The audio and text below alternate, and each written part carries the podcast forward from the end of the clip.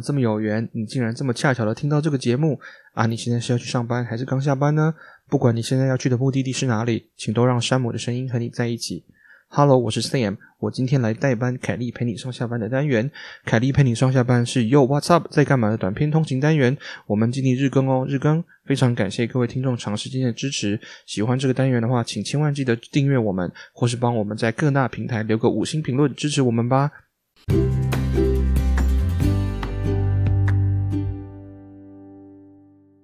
Hello，今天是礼拜一，新的一周开始的一天，大家都好吗？今天 Kelly 不在，我是来帮他代班的 Sam。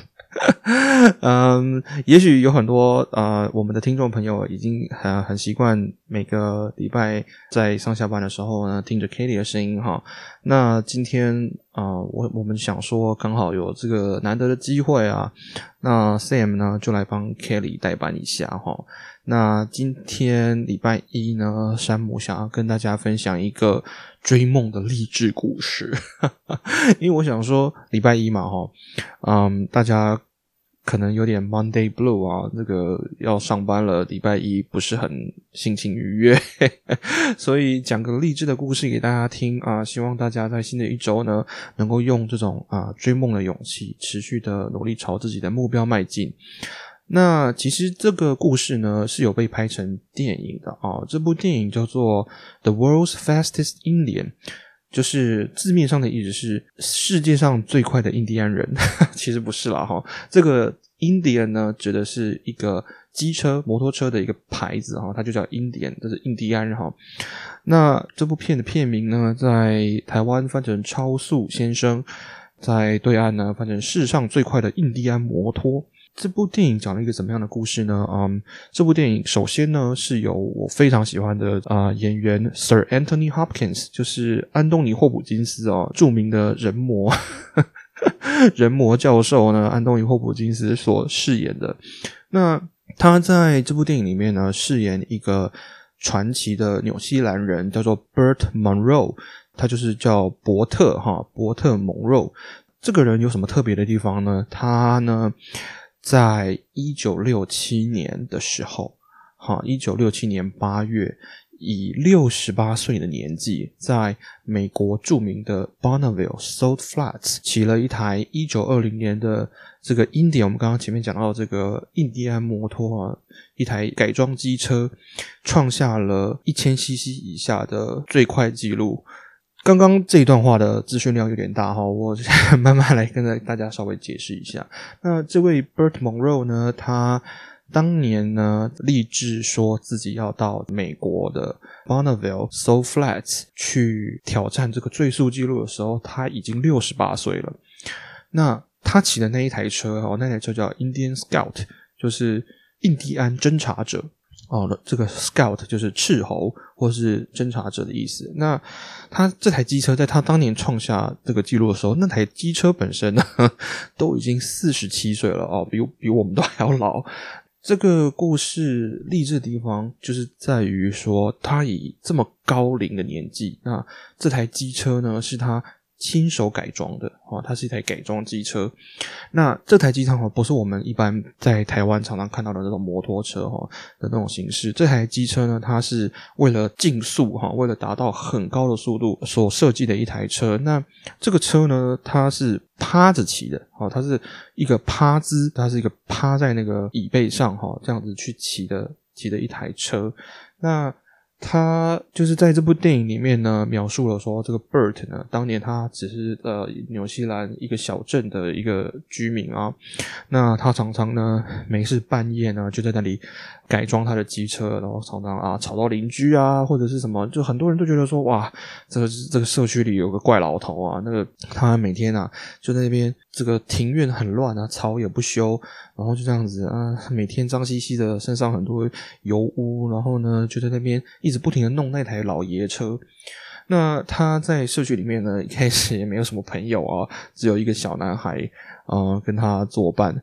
当大家听到说他的目标是要到这个美国的 Bonneville So Flat。呃，这个 Bonneville So Flat 呢，就是其实大家也许有印象，在很多电视节目或是很多电影当中都曾经出现过这个地方的场景。它就是一个一望无际的盐滩，它的地面哈全部都是由盐。都是盐构成的，那这是一个内陆湖干掉以后哈所形成的一个盐滩哈。这个盐滩呢是它是非常有名的一个竞速场地，每年八月的时候都有这个这个 Bonneville So Flat 的国际竞速比赛。那这个比赛已经历史非常悠久，因为它非常的平，然后呢非常的大。这个盐滩有多大呢？这个盐滩有差不多一整个台北市这么大。